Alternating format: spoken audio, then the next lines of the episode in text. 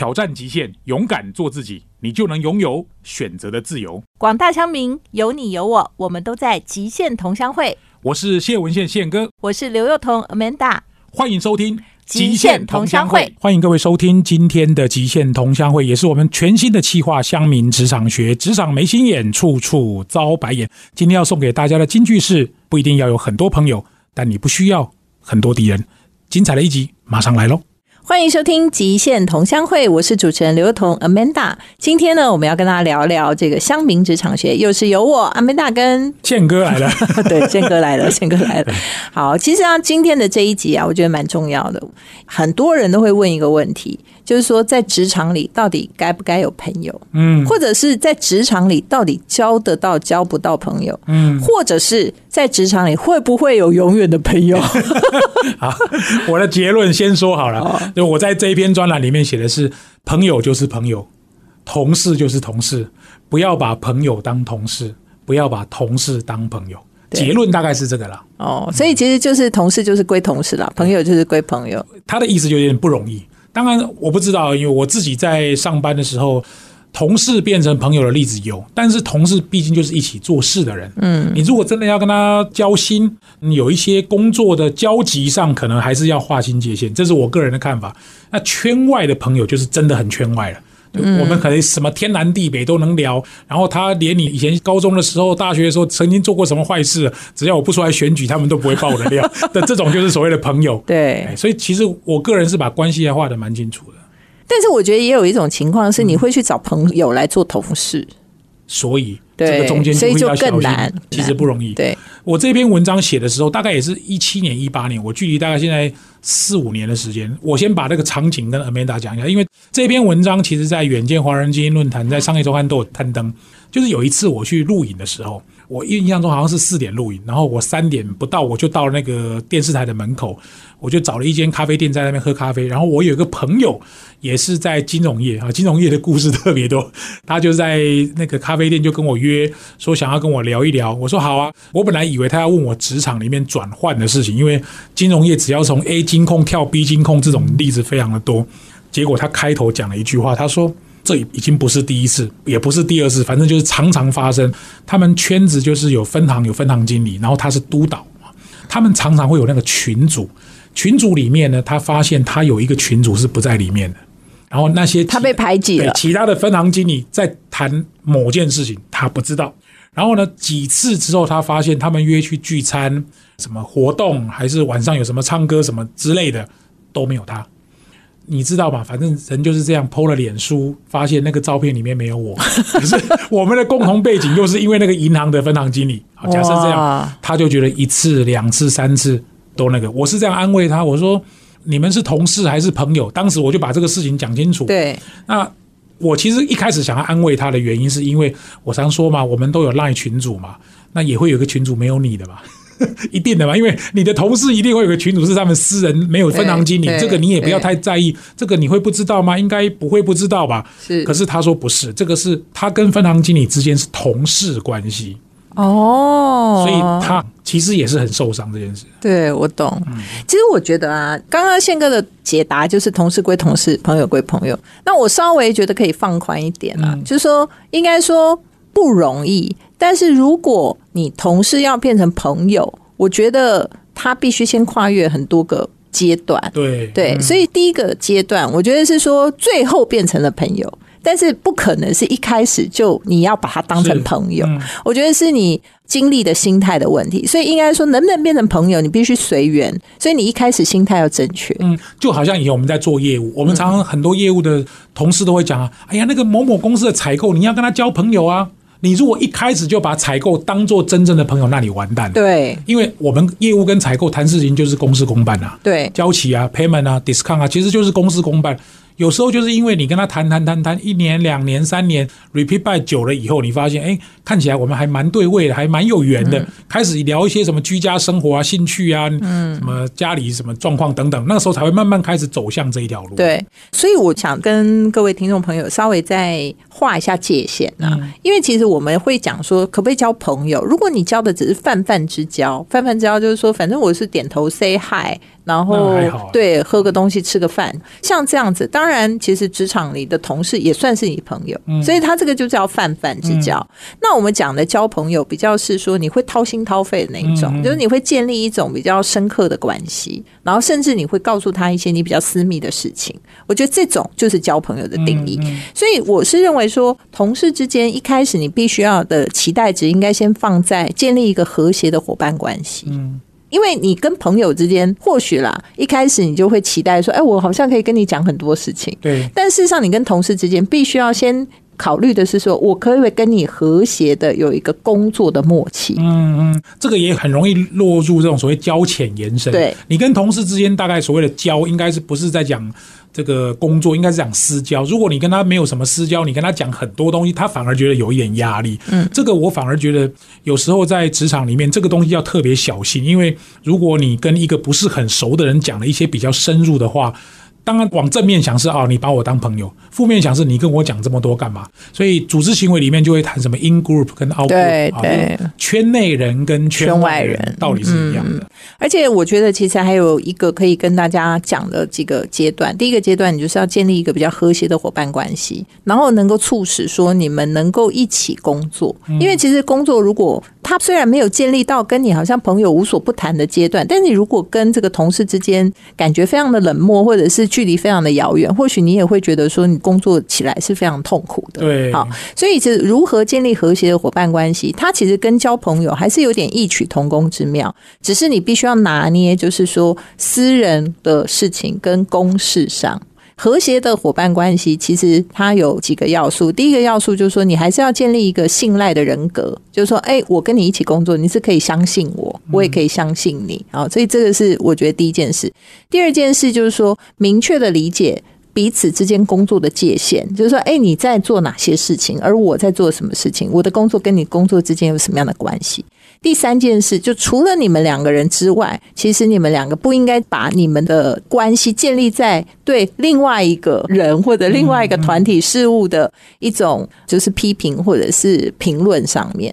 其实我觉得在职场上要建立和谐的伙伴关系，大概必须要遵守这三个重点。对那你可能就可以初步的跟他建立一个和谐的伙伴关系。但是有趣的事情是，很常常假设你可以找到这样的工作伙伴，也这样子的行为去跟你的同事们相处，很多时候你也有可能被人家视为朋友 to be，对对对，对不对？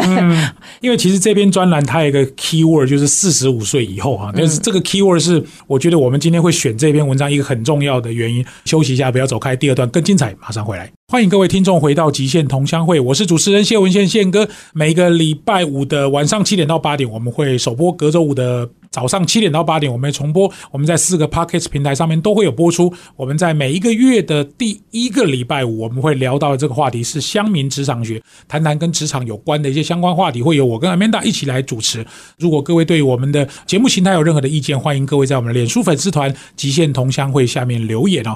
我们刚刚聊到的是四十五岁以后你要交的朋友是这一种哦，当然朋友之间的关系很复杂啦。我想要跟 Amanda 聊聊，就是四十五岁以后你的交友的想法跟四十五岁前有没有什么不一样？我觉得我四十五岁以后交的朋友，就会希望说都交一些有趣的朋友，嗯，然后事实上跟自己的利害关系降到最低。嗯，就是说，因为我觉得年轻的时候，你刚开始出社会的时候，你会。特别的想要去经营各种关系，因为你还是会期待说你在事业上啊、职场上啊，对，你会比较积极，甚至你会觉得说那是你应该去经营的一部分。嗯嗯好，那我觉得那是对的，不然的话你就可能很难，就是眼观四面，耳听八方嘛。你需要有很多很多的人来为你做提携。但或许你到了一定年纪以后，你就会觉得说，或许你会回归某种对自己人生的期许，那你可能交的朋友就会不太一样。不过，我觉得今天我们既然是讲那个职场学啊，我觉得我们四十五岁以后当然有我们的道理。但我的问题是说，我们现在从我们四五十岁往前看，我们的前面三十年啊，你在职场上，宪哥，你有交到朋友吗？我觉得我的朋友，如果要我回顾起来，我大部分都是比我年长的。比我资深的，就是很多人说贵人缘或者是长辈缘，其实还不错。像我出来工作的第一个是以前我在武林高中的学长，嗯，算是蛮照顾我的，而且很帮忙我。虽然骂我骂的很凶，然后我在新一房屋当业务员的时候，我的店长也蛮照顾，因为店长大我四五岁，说实在也对我蛮好。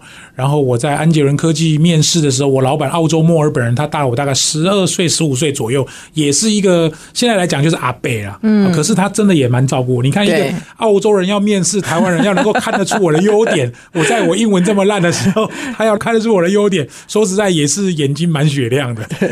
我个人觉得，其实长辈缘还不错。那平辈当然也有，感觉起来就跟长辈缘有一点点差距。所以可能我的表现比较容易得到。前辈或长辈的青睐，嗯，我觉得其实我也有交到一些朋友，就是说，我觉得朋友分三种嘛，一种就是我们刚刚讲泛泛之交，其实就到对点头的，哦都可以吃饭。那第二种的话，就是说，哎，其实你是有互动的，然后有事情也可以互相有一些讯息的传播啊，或者是交换呐，然后甚至也可以互相帮忙。那当然，第三种就是说，其实有一句话讲说，人一生中大概只需要五个朋友，就那种非常能够跟你分享，就是人生的酸甜苦辣，甚至是愿意为你做一些承担，然后你也愿意为他做一些承担的朋友。其实如果没有这种朋友，你也不用太过于觉得难过，因为也有很多的分析指出，人是有可能会交不到这种朋友的。所以其实 OK，只是我们在谈这个职场界限的时候，就在谈说。现在的年轻人，其实，在职场上很希望能够寻求归属感。嗯嗯，对，就是因为这样。对，所以其实人跟人之间的分际跟关系，其实现在的年轻人也蛮迷惘的。所以，其实我去很多地方演讲，也很多人都是会问我这个问题：，就是职场里头到底应该不该交朋友，或者他的朋友应该摆在什么样子的程度？所以，我的答案是：当然，宪哥刚刚在一开始给大家解答，同事归同事，朋友归朋友，觉得很难。那我可能会稍微放宽一点，就是说，你必须要先循序渐进，就是在第一步，你可能同事跟同事，你就要先想好怎么做一个和谐的好伙伴。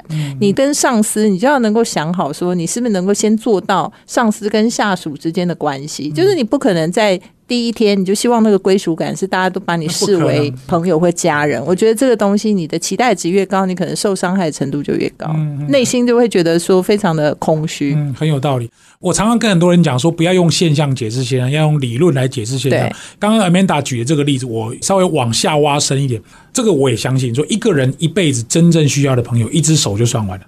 啊，如果你真的朋友很多，那就两只手哈，十个、五个、十个差不多。其实真正能够算得出来，这五个、十个，很多人都用一个标准说，如果你要跟他借钱。他会马上借给你，对，他不会问任何理由，不是诈骗的情况之下，他会把钱直接汇给你，他不会问你太多。如果他够能力的话，第二个就是我们在社群行为也谈到所谓邓巴数，邓巴数讲到是一百五十个朋友，嗯，这个一百五十个就是刚刚 Amanda 讲的第二圈，嗯，第二圈就是讯息交换啦，互通有无啦，你可以帮我，我可以帮你啊，偶尔吃个饭啊，这种就会一百五十人。其实我觉得差不多诶，因为你真的要我讲一百五十人。它的邓巴数的来源就是透过这一百五十人的六次连接，你会连接到全世界的任何一个人。对，好，这个一百五十人，我觉得某种程度还蛮有道理。另外一个就是第三圈，第三圈就是点头之交，不管你用什么脸书上面的所谓的朋友啦，各位也不用那个可能还没有点头之交，有些没见过，根本没见过。对，那个其实大家不需要太过于介意，因为你说张三有来按你的赞，没有去按他的赞，是吧？谁跟谁？有些人会去观察耶，这个我听过。我觉得有点无聊，所以你要常常记得按别人的赞，不然有人真的是会心里难过。谁不喜欢谁？对，我是觉得那个有点痛苦，所以这就是为什么很多人，你看 Amanda 也是一样，就是你有一个个人脸书，会有一个粉砖，粉砖就是把它当做公共的，对，下面要叫你写什么有的没的，那你就随便写吧，我也不会把你真正当做朋友。但如果你真正的朋友圈，说真的，你久没有联络了哦。这个也说实在，一开始也不知道聊什么，所以我是觉得健康的人际关系的观念跟思维还是要有，嗯，然后不要幻想自己好像是大明星，全世界人都要对你很好，这个也不太可能啦。自己能够把玻璃心放下来，我觉得生活过得比较愉快。嗯，而且大家可以回想一下，因为其实我觉得很多年轻朋友跟我在讨论这个问题的时候，他可能有一个对照组，他的意思就是说，那为什么我在读书的时候，好像我们在求学的期间，我们就可以交到一些朋友？那为什么在那个上班上班的时候，似乎好像你就一直告诉我们，好像不可以交朋友？我说我没有说不可以交朋友，我说那个概念叫做你可能必须要先确认你们能够先基本的做到你要来公司的主要目的。然后接下来你才能考虑你要不要交朋友。其实我说在学校也是一样的，也没有人叫你去学校就是要交朋友，你是来念书的。对你其实也是要先做好你要念书或学习的那个基本的状况，然后你才会说交朋友。但是当然，我觉得朋友的这个关系，就人与人的关系，其实这个课题是我们从小到大都要面对的。但其实比较现实的状况是，我们在同一个生活环境遇到同样的挑战。遇到等于喜怒哀乐，经常在大部分的时间都是重叠重叠的时候，你是比较有话题。对，那一定的，所以这就是我们讲的什么弱连结跟强连结。你如果真的强连结，天天在一起，大概你有什么祖宗八代，我大概都知道。很多男生就会讲，你有几根毛，我都知道，类似像这样，是就姐妹淘。但是很多的关系都是从弱连接来，所以就是因为很多这种社群的经营、社群经营的方法，久而久之，大家就会。开始有一种迷惘，说我的群体只要越多越大，更多人追踪我，更多人喜欢我就是好的。以我刚刚那个朋友那个例子，那个分行经理已经做到某某金控的某某银分行的分行经理，理论上也算是一家店一个很重要的一个位置，他都还会在意这些。对，虽然我们讲的轻描淡写，一整集的节目就是来讲说到底该不该交朋友，但你知道这些问题真的很困扰。对，从年纪很轻一直困扰到年纪很大的人，社会化的人一定是这样。我们不是住在山里面嘛，总是希望我的朋友能够对我好一点。但是我是觉得啊，这个其实跟我的年纪也有很大的关系。以前我刚开始出来上课的时候，刚开始经营粉丝团，我都觉得，对呀，那个很重要，因为粉丝数量对我来讲太重要了，因为它是一个倍增的重要的引擎嘛。嗯，后来发现。对啊，就是三分之一的人会喜欢我，三分之一的人会讨厌我，三分之一会随便你。所以你看，当你的粉丝从一万变成十万，变成一百万的时候，那里面三分之一、三分之一同样也都变大了。对，而且其实应该这么说。我觉得年轻的时候，你对于朋友的期待值，跟你年纪大了以后对于朋友的期待值，其实，在不同的阶段，你会有很多不同的设定。可能你年轻的时候会觉得说，他就是来跟你分享生活，甚至是分享你的喜怒哀乐。但大家会成长啊，开始有了自己的家庭，开始有了自己需要承担的责任。有时候，你是似乎个人的问题也没有真的那么。重要。的重要，或者是说没办法摆的那么重要，对对对，所以你可能就会出现很多家庭跟家庭之间的朋友，因为你需要一起带小孩去遛小孩之类的哦。所以它其实是根据人不同的成长阶段，你本来就会有不同的生活圈，你就会建立很多不同的朋友关系，很有道理。所以我觉得健康的看待职场关系的时候，你就也可以用这样的想法，就是你到了一个地方上班，你的初衷就是要来这边发展你自己，或者是来发展这家公司，那你就可能在这个目标上面。去寻找你志同道合的伙伴，嗯，那至于可不可以变成私人的好友，我觉得这就需要进一步慢慢的观察。好，我们待会下一站跟大家聊聊。我最近导读一本书，叫《无限赛局》，它里面提到就是什么样真正的朋友，从美国的海豹部队啊、特种部队来分析什么叫做真正好的兄弟啊。休息一下，不要走开，我们第三段就跟各位公布海豹部队的答案，马上回来。欢迎各位听众回到极限同乡会，我是主持人谢文宪宪哥，今天跟 Amanda 一起来聊聊乡民到底在讨论什么职场的学问。宪哥在二零一七年左右写的这一篇专栏，四十五岁以后你要交的朋友是这一种啊。刚刚赛道。我们聊到，就是我最近导读一本书，叫《无限赛局》，塞门西奈克写的。他说，反正他的书大概都谈信念，谈的很多。里面有个篇章讲的是团队。他说，美国特种部队、海豹部队在执行这个恐怖任务或者特殊任务、严峻任务的时候，反正都是冒着生命危险。他们认为，什么样叫同袍之情？什么叫团队？什么叫兄弟？哈，什么叫哥们？他是真正的朋友，真正的朋友。他是说，如果你被敌人打中一枪。大概在三五分钟之内，你可能会气绝身亡啊！如果你会把你的两样东西交给你隔壁那个人，那个人就是真正的什么东西？两个东西，第一个就是你老婆哦，他不是说把我老婆交给他，就是说叫他照顾你老婆啊，照顾小孩，照顾麻烦你啊，照顾老婆小孩。第二个就是你的账号跟密码。啊，大概就是你全家都被拿光了，账号密码都拿走了，这样就是兄弟哦，骗人。因为我觉得，如果真的有那个情节的话，是他旁边有谁就是谁，这不是因为他是他的好朋友，而是他如果不讲，这就是他最后的机会，他就死掉了。这个电影看太多。他的场景，我在看这一篇的时候，我就想，应该就是被敌人打中一枪，然后他就跟他的同袍说：“你快走，你快走，你不要。”才是电影看太多。不过我觉得从这个故事啊，就是讲的，也就是说，人生真的你能够要找到这种能够托付到这么重要的事情的朋友，真的很少，不容易。那也可能穷其一生，你也可能不会有。但是其实有跟没有都不是。唯一的答案嘛，哈，有的人可能可以有，有的人他的机缘巧合里头没有朋友运。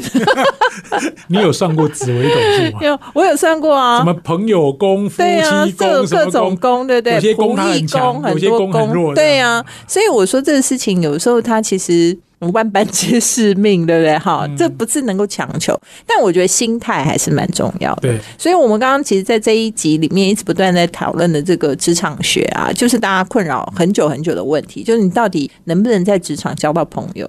然后，当然宪哥讲的是说，同事归同事，朋友归朋友。那我觉得基本上我对这件事情是同意的，嗯，因为我觉得很多的同事其实也是朋友。只是说他在你的朋友定义里面大概是什么样的人？邓巴叔，对 对，五个人对象。然后呢，那我们刚刚上一段有讲到嘛，他其实就是因为你在哪一个期间内，你其实有非常大量的那个生活是重叠的，所以你有讲不完的话题啊，那你有很多讨论不完的事情，甚至有需要一起骂的敌人啊，所以你可能就会觉得在这里建立了一个很。坚强的堡垒，对，或者很坚强的帮顶啦，就是彼此的那种好像联系这样。但是其实大家就可以稍微冷静下来想一想，就是说，如果你想要确认一下你跟这个人是不是朋友，你就可以思考一下说，哎，他借钱吗？不是啦，我的意思是说，刚刚那些都拿掉的话，你就想一想说，哎，我昨天跟他的谈话当中，如果除去了职场上跟工作有关的。好，或者是讨论了公司谁谁谁的事情，或者是某某你们共同经历的哪一个客户还是什么？你把这些东西都抽离以后，你们还有没有更深刻的谈话？了解，这就是我们常讲。没了名片，你还剩下什么？对，就没有了这些东西，你们两个的关系还是这么 purely 吗？对，如果说你们的确已经除去了这样，你也建立了彼此之间的信任关系。就我刚刚讲嘛，因为你建立伙伴关系的第一层，其实也是在建立一个彼此互相信任的关系嘛。然后接下来才能慢慢的进展。那所以很多时候是因为信任关系打破了，在职场上就会出现变成斗争，或者是彼此之间的嫌隙嘛。那如果说这个关系建立的很好，你就有可能。继续慢慢的朝向人生更深一层的一种沟通，或者说你要分享了更多的事情，所以在你还没有真的能够确认跟这个人的信任关系能够直接建立到朋友的那个层级，就是说你相信他，然后甚至于你愿意交付他一些事情的话，那我觉得你一定要严守一个分际。不然的话，其实，在职场上是挺危险的，因为在职场上有很多的时候，它的竞争是随机的。就是通常竞争都是从你隔壁那个人对对，其实很单纯嘛。就是如果你们在同一个部门，然后做类似的工作，光薪水高低可能就可以让两个人对反目成仇，对，就有很多的不要说仇啊，就是可能就已经会有嫌隙了嘛，哈。所以这个事情其实很难会说他就是一个大家都非常 open minded 的，或者说好像都无所谓。所以其实，在拿捏这件事情上面。也是希望说，如果年轻的朋友你在刚进入职场的前十年，你还不太清楚你到底能不能掌握职场里面跟朋友的分际，其实比较好的方式还是先保守，嗯，就是说你先把你能够跟他做同事的这件事情做好，然后自己呢就不用暴露太多自己。好像太私人的问题，还是能够把公司分清楚。我以前听过一个有人这样讲了，他说：“如果你要判断朋友要怎么样交往，就是 Amanda 最常讲什么以终为始嘛。”他说：“如果有一天你离开这个人世，你在人生最后一天办告别式的时候，你希望谁来参加？嗯嗯，好，你从那天开始往前推，对，啊，你希望当天告别式有谁来参加？然后他们会在告别式的场合当中跟你说什么？”哦，从这个角度来看，怎么怀念你了？对，有一点像这样。你有没有留下一点给人家探听了？有一点像这样。其实这个也蛮有道理，因为我最近在导读这本书叫《第二座山》，它里面谈到就是履历表 VS 墓志铭嘛。对，好，那我们一般终其一生都是想要征服一件事，所以那个都是记载在履历表上。如果你要臣服于一件事的话，那最后就是写在墓志铭上。从这个角度来看，我觉得也蛮有道理。如果你希望你真的人生走到那一天，有谁来送你最后一程，那你就对那个人好一点。嗯嗯，我觉得因为因为刚刚宪哥问我的那个问题，就是四十五岁以后我想要交什么朋友？我觉得我刚刚只有回答说我想要交有趣的朋友，但是我觉得这个好像不是很完整，所以我想要再多讲一点，因为我觉得必须要先看看。你就说，对于自己人生，你有多少的了解，或对于自己，我觉得我可能到了某一个时间点的时候，我忽然很认真的问我自己，说我是一个什么样的人？后来我就发现说，哎，我真的在非常核心里面，我是一个很好奇的人。嗯，对世界上的很多事情，我都充满着觉得很想知道他为什么，或者说他怎么会是这样呢？好，那你说知道了有什么可以去利用它？也没有，就是纯粹的，很多时候都只是想知道而已。然后知道了就觉得很快活，然后某种程度很快活，也会很想要把这些。就好玩有趣，或者我觉得新发现，然后再去分享给其他的人。我觉得好像我的人生的那个行为是比较类似像这样。这个拼图就很完整了。从外面人来看。就是因为你对万事万物有好奇心，所以你不想要做一模一样的工作，从头做到尾。然后你会对新创有兴趣，对一些新的事物、新的科技、新的应用、新的商业模式、新的人感到有兴趣，这很正常。对，所以我为什么会就会想要跟大家解释，就是说，其实我觉得我四十五或者或为什么会想要交有趣的朋友，因为原来我就是这样的人，所以我就会发现说，其他的可能没有那么重要了，重要的是有没有更多好像。我这辈子还不知道的事情，更多我觉得想要再打开我视野的事情，我不晓得我到六十岁是不是这样想，但是我可能会觉得说，哎，这样的朋友对我来讲，先不用管他是好像那种泛泛之交也好，是那个一百五十个人也好，或者那五个人也好，或许他们都具备了类似这样的特质，甚至于我觉得我选的老公也是，因为我老公就是很喜欢读书，所以他动不动就会讲一些我其实不太知道的事，那我就发现说，啊，其实我选老公好像也是因为我很好奇的缘故。嗯，所以我觉得，呃，先问说自己想要交什么朋友的时候，有时候跟你自己是个什么样的人，他其实是有关的。所以宪哥，你想要交什么样的朋友？你讲这个有意思，我就想到另外一本我又看的书。我觉得常常听人家讲话，我就开始去联想。有一本书叫《拆掉思维里的墙》啊，这个是中国大陆古典，它的名字叫做古典。这前阵子你很推啊，推到一个，我很喜欢这一类比较是思辨的书，然后有一点点深度，不要是太浅碟。他讲了一句话，他说。人追求人生的有意思比有意义重要。他讲了这句话，有意思比有意。那有意义就是塞门西奈克讲的坏，为什么？对，所以追寻人生终究的道理。对对对，套一句你的逻辑的话，我大概就是可以这样讲：四十五岁以前可能追求有意义啊，比如说。哪个朋友对你有意义？对，哪个长官对你有意义？哪个客户对你有意义？那个就是坏嘛。所以因为有意义，所以我要特别去 follow 这个朋友。做这些事情。可是四十五岁以后要追求的是有意思的朋友，因为有趣总比有意义重要。因为你要喜欢这件事。如果你像，比如说我随便举例，像我不太喜欢去跑马拉松，因为我觉得那很无聊。可是我周边一堆朋友约我去跑马拉松，我就绝对不会去参加。我也不会，我绝对不会参加那种活动。